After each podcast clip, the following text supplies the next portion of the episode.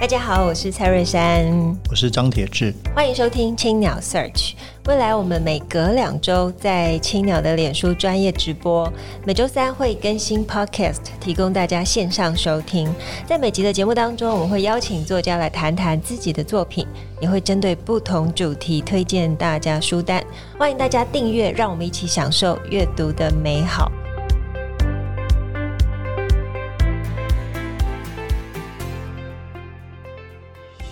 各位听众朋友，大家好，我是蔡瑞山，我是张铁志，欢迎收听青鸟 Search。今天是节目的第三十三集。其实我们每隔两周都在青鸟的脸书专业直播，每周三会更新 Podcast，提供大家线上收听。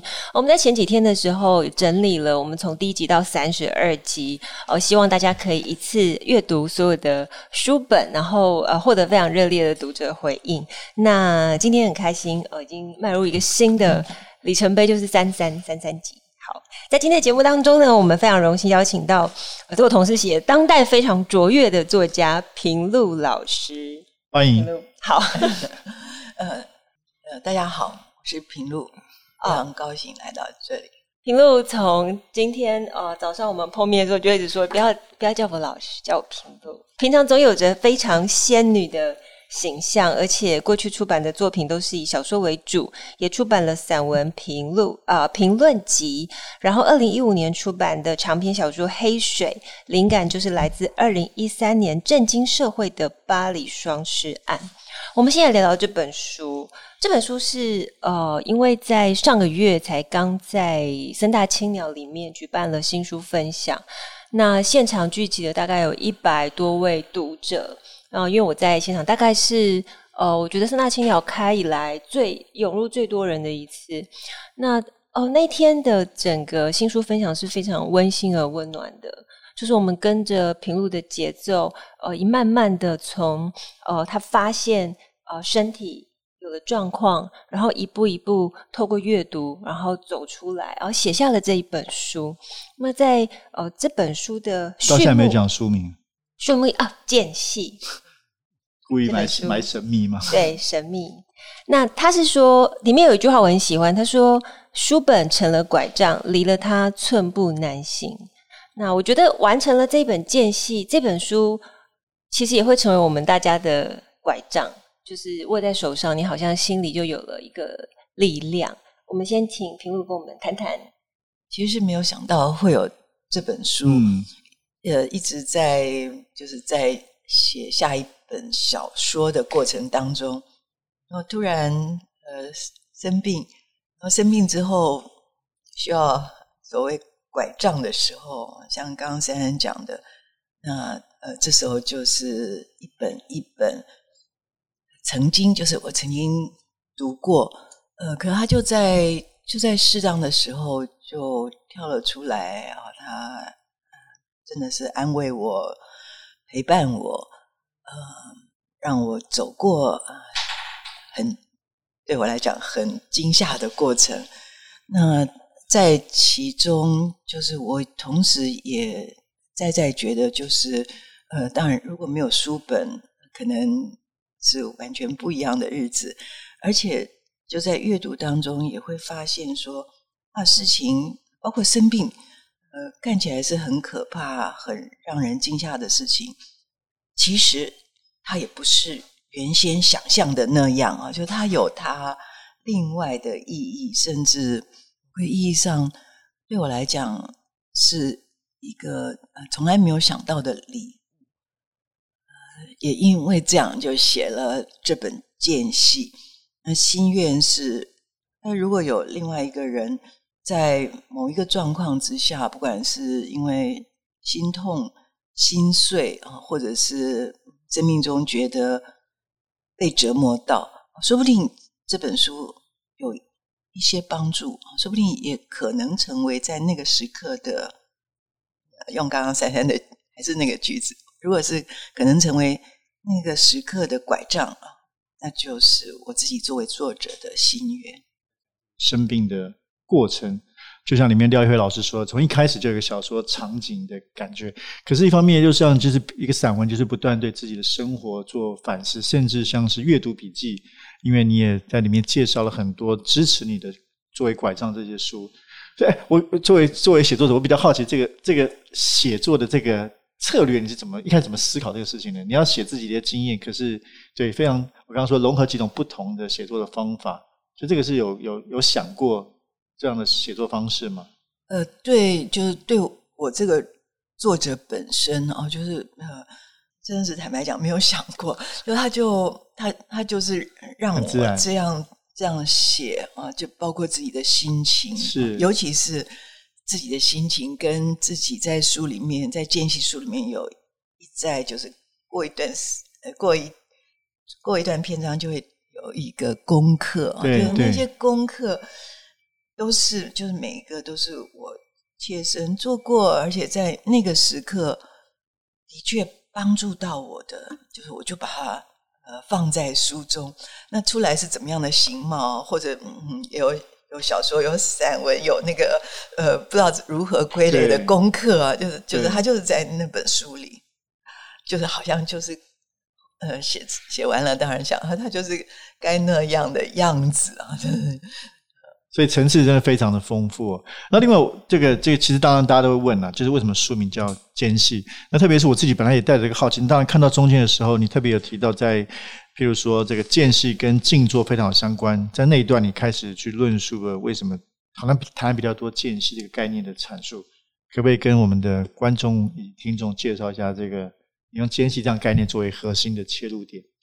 呃，间隙，呃，就就是。对我来讲，他觉得还有好几层意思啊。一个是，一个是，嗯，生病了就是一个停顿嘛，是就是嗯，必须就任何人知道自己生病，一定会把重要的事情，以为原先以为很重要的事情，一定会停下来。嗯、呃，一定就是一定会想要，就是你必须啊，也是必须你重新安排一下时间表啊，原先该做的事情做不了了，所以它其实是一个一个停顿。嗯，那那个停顿当中，就是或长或短，后来又跟就是包括我自己的经过这段时间，经过这个间隙的体悟非常相关啊。就是毕竟无论多长多短，也许生命很长，也许生命没有想象的那么长，不管是一百岁、两百岁也好，然而就是在放在。比如说，宇宙长河当中，我们每个人有的就是那个间隙，而那个间隙，如果体认到它的美好，跟它如果能够像书里面有讲到，像折扇一样，就夏天用的折扇一样，如果能够张开啊，一点点的打开的话，其实就是那个珍贵性在于长短啊，就就就是在那个当下。也像就是刚刚也是提到的，恰恰它也非常吻合。呃，在我的功课当中，比如说我会静坐，呃，如果是在所谓 meditate 那当中，呃呃，后来越来越发现，就是那个美好性，或是为什么要坐在那里，呃，正在于就是在吸吸气跟吐气之间会有一点点的间隔，起先。也许不知不觉，后来就稍微有一点点觉察。就如果那个是个间隙，就它就整个静坐的意义，呃，或许就在把那个间隙在不知不觉中，它越来越长。就是呃，为什么大家会一直做下去的？呃，书里面有提到一个功课，很美，就是我在家里实践最简版的花道。这种静心的过程，那平路有提到呃一个像是日本大西克里他提到的有呃物哀、幽玄跟侘寂三个概念，很想问问平路，就是在体验呃体会这种静心的美的时候，你在读日本的美学，呃，你心里面有什么样的呃感受？因为是说这本书，你希望大家在读它的时候，也当成另外一种感受这种美学的进程。嗯，对，刚刚珊珊呃讲得非常好，就是呃这个刚好是就是我自己读日本文学，或者是看日本的一些，比如戏剧啊，跟我们一般来讲华人文化最不一样的地方，就是日本的很多的艺术表现，包括日本的小说，就是他不会回避，甚至有时候会呃无无意之中就在重复，就是那个无常的意思，就是他特别特别特别觉得呃无常的，算是就体认那个间隙，就是那一瞬间，其实就是呃美的极致，而美的极致。的意义刚好在于体认那个无常啊，就是这个呃，因为华人文化比较比较用儒家的伦理来讲，所以比较会特意的去不去不去看啊，那个无常才是呃生命的真相嘛。而恰恰就是在就是为什么有那么多的艺术作品？为什么艺术作品呃会强调就是当当。美感，或者是这样讲，美感的意义就在于，就是让观赏的人，或是参与的人，或者是就是让实践的人，在那一瞬间，好像好像被启示到了啊，就是让人体认到呃无常。呃，日本文化中，无论就是包括我们为什么为什么会去赏樱啊，就是樱花的美。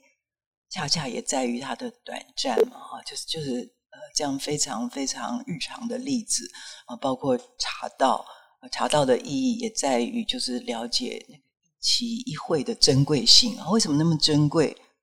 正因为下一瞬间就完全不一样了，无论是滋味，无论是人情，无论是自己自己的心境啊，就是那个无常的意义，呃。正是呃，刚刚珊珊提到的，就是也是一个功课。呃，因为理解到无常，所以才觉得间隙啊，或者是当下啊，那么样的可贵啊，就是它其实是一体的两面。是，其实应对到今年啊，我觉得这本书很能够讲二零二零疫情时代的无常。我们好像从一月到现在，现在是已经是十二月年中了。来回望这一整年，每一个月真的是在适应不同的变化，感受不同的可能可能性，然后找到另外一个合适自己的自处之道。我觉得这本书好像就在讲，到底是吗？因为我在读的时候，我我我自己觉得我很强烈的被疗愈了，就是呃。因为其实今年，呃，我相信每个人都是一样，会不断的会觉得你要接收很多自己能力控制之外的资讯，然后你必须要去消化它，去面对它。那书里面也提到，平路在半年内经历两次癌症，这两次癌症的每次的无常当中，如何内化它，变成另外一个新的力量？对哦，真的是新的力量。那呃，现在如果回想，就会就会觉得说，哎，如果我没有这两次呃突然的生病，那我现在一定不会如同我在这个当下那么样的珍惜，而且那么样的自在。就是他给我力量，尤其在于就是重新去重新去想一想我原先视为当然的一切。包括呃，书里面有提到，就是我们会以为每个人都以为我人生的目的在于在于追求那个幸福跟快乐，但是真的吗？就真的吗？那个幸福跟快乐的不容易得到，或者就因为我们追求的心是如如此的炽烈啊，如此的如如此的呃呃，希望它会成真。如果这个设定，嗯、说不定是一个置入的罐头罐头城市啊，说说不定不是这样，说不定，嗯，其实我们过日子，我们的人生，或许在于求得呃心安，求得自在，求得我们终于联系起来，我们是也许整个自然界那个不可分割的那个部分啊，因为这才是，嗯、至少是我这个时候觉得，觉得我受到的启示跟我的体悟，那可能跟原先那些理所当然的、理所当然的认为啊，其实是不一样的。这个不一样，也同样就是生病。生病也许不像原先以为的，他很悲惨，他很痛苦，就是原先那些刻板印象里加给一场病的印象，也许他只是不一样啊。那个不一样，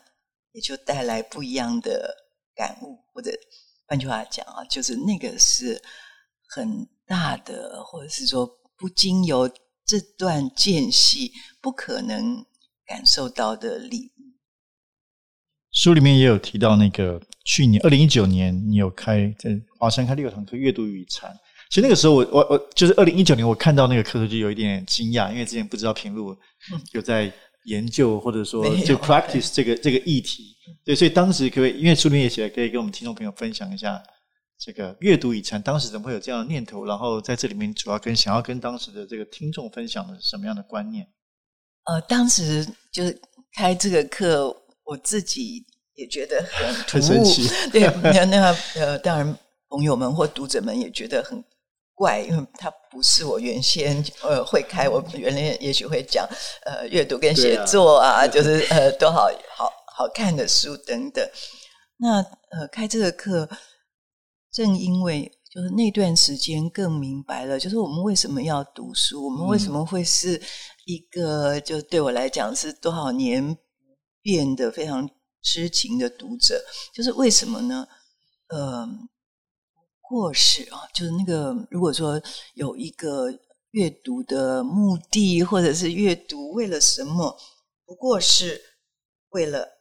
安住自己的一颗心，就是我们读来读去，这本书那本书，一本一本书架上的书加上去啊。如果有一个目的，如果有一个对自己来讲最重要的目标啊，如果是这样说的话，其实就是要安住自己的一颗心。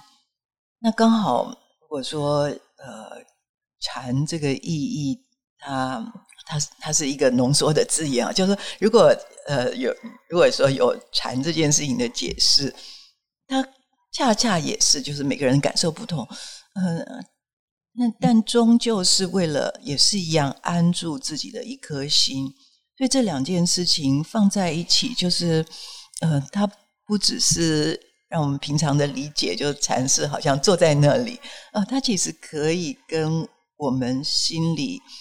最珍贵的，或是最最重要的体悟啊，其实都在都在自己心里。就是我们读，就像我们平常讲的，就是阅读，读来读去，其实是为自己读的。就是它一定是在某些时刻，可以让我们有机会呃看到我们心里不曾看到的自己啊。就是就是一定是在阅读的某个时刻，呃，别人书里的某一句。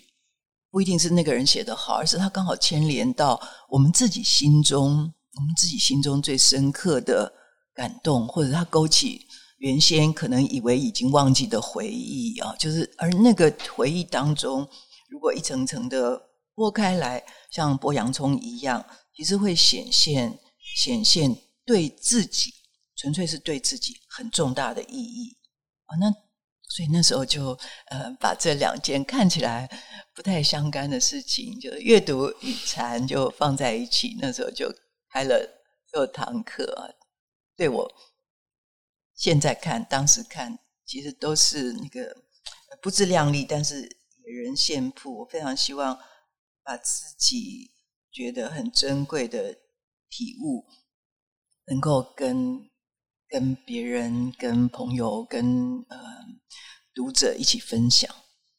书中也提到，其实那六堂课，呃，后来再重新回看，好像是一个意外的礼物，因为这六堂课重新去整理、去盘点很多事情，然后在呃整理的时候，在分享的时候，也变成一个新的获得，就像。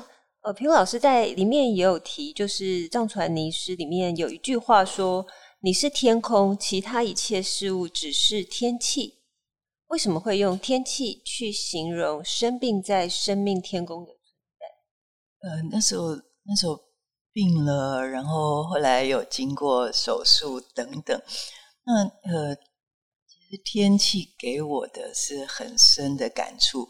呃，我以前念过一段时间教会学校，那教会学校里面，呃，没有好好听过。呃，我我到现在也不是教徒，当时也没有好好听牧师讲道。但是唱圣诗，我们都会觉得很快乐。那圣诗里面会记得其中一两句。呃，时时有时候在脑脑海里还会重温啊，因为是很年轻的时候记得的歌，其中就是那句就是神或主说，主未应许，从来没有 promise 过天色常蓝啊，就是本来本来天气的变换就是自然而然就是应该的啊，呃，当然下面一句是主也没有应许过。这个人生的路途上，花香长漫啊，就是本来就有花开花谢啊，本来就有天晴天雨。那天气，呃，如果就是某个意义上也接受、也接纳、也很欢喜的接受，就是人生本来就是这样，生病也是一个部分。那么生病的第二天，说不定就感觉，呃，我自己也这么感觉，就是事情。还不错耶，呃，没有没有很没有像原先以为的那样啊，就就反而觉得也许有有更多一层的轻松，也许那个身体经过重新的开机啊，比如说如果把麻醉看成啊，你你需要呃重新电脑关机一下，然后第二天重新开机的时候，原先的许多呃错置的城市或者是。堆叠的这些视窗，通通都关了起来。重新开机的时候，说不定它有更多的清明哦。所以那真的是觉得第二天，呃，也许是个大晴天。那即使又在下雨，那么接下来还是有很多的好天气。所以这个是特别喜欢用天气，实际上也很多书里面会告诉我们啊，真的风雨寒暑都。都是某种的恩惠啊，呃，没有没有差那么多。好，这个这这本书还有一个很有趣，我刚刚提到这个形式的部分，因为这本书邀请非常多知名作家撰写读后，包括廖一辉、袁琼琼、这个蔡世平、王小弟老师等等，所以这个当然这可能是编辑来的，我不知道，但很有意思，就是说这是应该行，这是为了创造一个对话，是吗？就对，怎么在思考放进这一部分？呃，因为就是。有些写读后的是朋友，对，所以嗯、呃，当时我的都很好看。总编辑请他们，就是请他们写写。有的时候，就是我的好朋友们也很惊讶，因为即使生病，没有像就是没有像原先给自己的，就是如果如果没有经过阅读，呃，我可能也会把一。堆的负面词汇加在我身上，那后来当然就是要去讲，就是因为其实没有觉得呃那么呃那么惨那么糟那么那么不幸，没有这些没有。然而要跟别人讲这件事情的时候，也许别人立刻就是我我自己会自己会担心，也许别人的听到的反应会会。比你更惊慌，或者是比你更担心啊，或者是很多很多的关怀，那些关怀不一定是自己的状况，所以当时也没有跟周边的人啊，当然除了两三位亲人之外，没有没有讲到这件事情，嗯、所以跟朋友也没讲。那当时总嗯嗯，我这本书的总编辑就是。拿就拿原来的还没有印成书的稿件给朋友看的时候，哦，其实那个也是一种，就是某个意义上，呃，跟我的朋友们说说啊，有这样的一本书要出来，而我生病了，就他们在后面的回应当中，呃，有些人也显出很大的惊讶，然后就是历史的那个感受。那我觉得非常非常的珍贵。呃，这本书是在二零一七年，平如老师袒露的心，探索自己的身世之谜之后，在呃生病的一年之多，写书写的呃间隙，可以说是一个读者意外的惊奇的礼物。那之后，平路老师有没有什么其他写作计划呢？呃，我就嗯，已经在已经回归，就是我原先写了一半的小说啊，呃，因为对我来讲，就是写好说永永远是非常非常让我投入、让我快乐、让我呃寄托一切心思的事情啊，所以就呃呃，几乎是立刻吧，就转换到那个写小说的。心情当中非常非常幸运，对我对我来讲有这么这么喜欢做的事情。期待明年，希望。那平如最近有没有在读的一本书可以分享给我们青鸟的读者？哦，嗯、呃，前一两个礼拜才读完的那个很很好看的一本书，读者们有兴趣也拿来看。那是一本小说。啊，叫做是一本翻译小说，叫做《挚爱》啊，呃，即墨出版社出版的，那译者是苏银文啊，译笔也非常非常的棒。那、嗯、呃，讲的是就是对我来讲，那是属于呃所谓就是那个作者所谓 writers writer，就是他写的是呃，不管看了多少本书，这样说好了，你依然会觉得这本书。非常非常有趣味啊！其中尤其其中很重要的一个角色是狗啊。那呃，我自己非常非常喜欢狗。呃，看到狗的片段，就是包括之前喜欢的一些书，只要讲到狗，读的时候就，我我很不会流眼泪的人，都会不小心就会觉得眼睛很眼睛很湿啊。那呃，刚好这本书里面有一个角色。也是狗，所以如果呃听众朋友跟我一样爱狗的话，那么这本书会让你特别觉得很贴心。好哦，我们今天很感谢可以邀请到平路跟我们分享《间隙》这本书，然后也欢迎读者们可以呃赶快拥有这本，因为我自己我自己觉得拿到这本是很幸运，它是我今年很。很重要、很棒的一个礼物。那我们今天的节目呢，也就进行到这边。非常感谢平路今天的分享，呃，谢谢各位的收听。我们本集也感谢正成集团赞助器材。哦，大家喜欢节目的话，可以在 SoundOn Spotify 还有 Apple 的 Pocket 上面订阅节目，并且留言回馈给我们五颗星。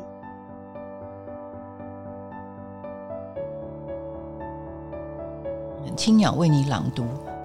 各位青鸟 Search 的朋友，大家好，我是平路。今天在青鸟为你朗读的这个段落，我将为你读新书《间隙》啊，这是我今年二零二零年出版的新书。下面为你朗读的页数在二百八十三页啊，是书中儿女啊，这个这一篇叫《儿女》，是写给。儿女的一段，或许极其微妙的，当死亡阴影笼罩着母亲，儿女一发感觉到母亲来自母体的信息一发清晰，好像朝出生地回游的鲑鱼进入了复杂的水域，冲击过来的逆流愈险恶，愈感觉到出生地所发送的召唤。我猜想。那是孵化时水草、泥巴、矿物质等微细分子所留下的痕迹，好像导航装置提供一代代鲑鱼回到原点的动力。身为母亲，多希望自己继续是个导航装置，未来没有我的日子，也留下水草、泥巴、矿物质等组成的信息。继续导引我的孩子们。横山家之味电影中，家庭每个成员都有自己的小秘密，也有自己的细琐心机。然而，那位母亲过世后，她生前常用的语句，像是引路的蝴蝶，翩翩飞舞在家人心头。我自觉有责任，及早跟儿女分享自身的感悟。最后的时日来临之前。包括母亲如何面对病痛，对孩子也是重要的课程。此已非常深，分散逐风转。病了，生命不再是原来的样子，但怎么样随风转向，怎么样穿过病苦？当生命逐步走向终点，母亲如何处理她自己？对儿女们，也将是未来的指引。如果人生是旅程，如果有所谓成愿再来，如果来生还留有此生的些许记忆，希望我自己记得的是。与孩子们曾经分享的智慧，确实是分享。许多时候，智慧的途径翻转过来，点醒我的反倒是儿子的一句话。譬如即将手术，儿子一直陪在我身旁，轮到我病床往前移动，就要推进去手术室时，儿子没有说“啊，一定没事啊，一定没事啊”之类的话，握住我的手，儿子对我说。好好体验。术后复原的时光，儿子继续陪在身边，与我一起禅定呼吸。事过后，我问儿子怎么会有这样的觉知？手术前竟是手术手术之前竟是提醒我好好体验。儿子意味深长的望着我说：“都是你教我的。”手术前几个月，我在华山红馆开课。六堂阅读与禅，儿子每一堂都在。他坐在课室中认真听讲。如果有前世，或许我们曾经互为师徒。那是怎样的缘分？这些年，我始终接受着儿女送给我的内心讯息。来自儿女的讯息，清晰而直接，而直接。一切出于直觉，奇妙的正是通过直觉，不必思考或估量。正好像这些年来，只要儿女出现在视线里，我就自然以他们的需要为优先。对于我这样的平凡人，那是非比寻常的体验。因为有这对儿女，我才体验到自己可以无条件、无止境的付出。更重要的是，让我有机会体验到甘愿付出的欢喜。做了母亲，最大的惊奇在于自己竟可以变身为源源不绝的能量场。想到身为母亲能够提供的事，不免又贪吃起来。如果还有一些年，偶尔撑起一把伞，为他们挡一阵风雨。过去在某些时刻。双鱼座的儿子找不到方向，他需要谈谈心，母子俩就一起铺排事情的轻重缓急。下结论的时候，我这个母亲总会坚定地说：“做你最想做的，其他交给我来处理。”女儿呢？女儿是最知心的。更奇妙的是，随着岁月更替，母女间这份知心正持续累积。环顾女儿家中每一幅画的来源，每一样家具的前世今生，每一盆植物怎么样从小猪养到大，都有母女俩一起经历的故事。而我们讲讲就会笑起来。当女儿逐步迈入中年，如果我还留在这个世间，想必有更多知心话跟她悄悄说。两年前，我女儿，我女儿朋友的母亲罹癌。发现时已经是第二期，为了减轻癌末的痛苦，女儿托我从台湾带去指定的草本偏方。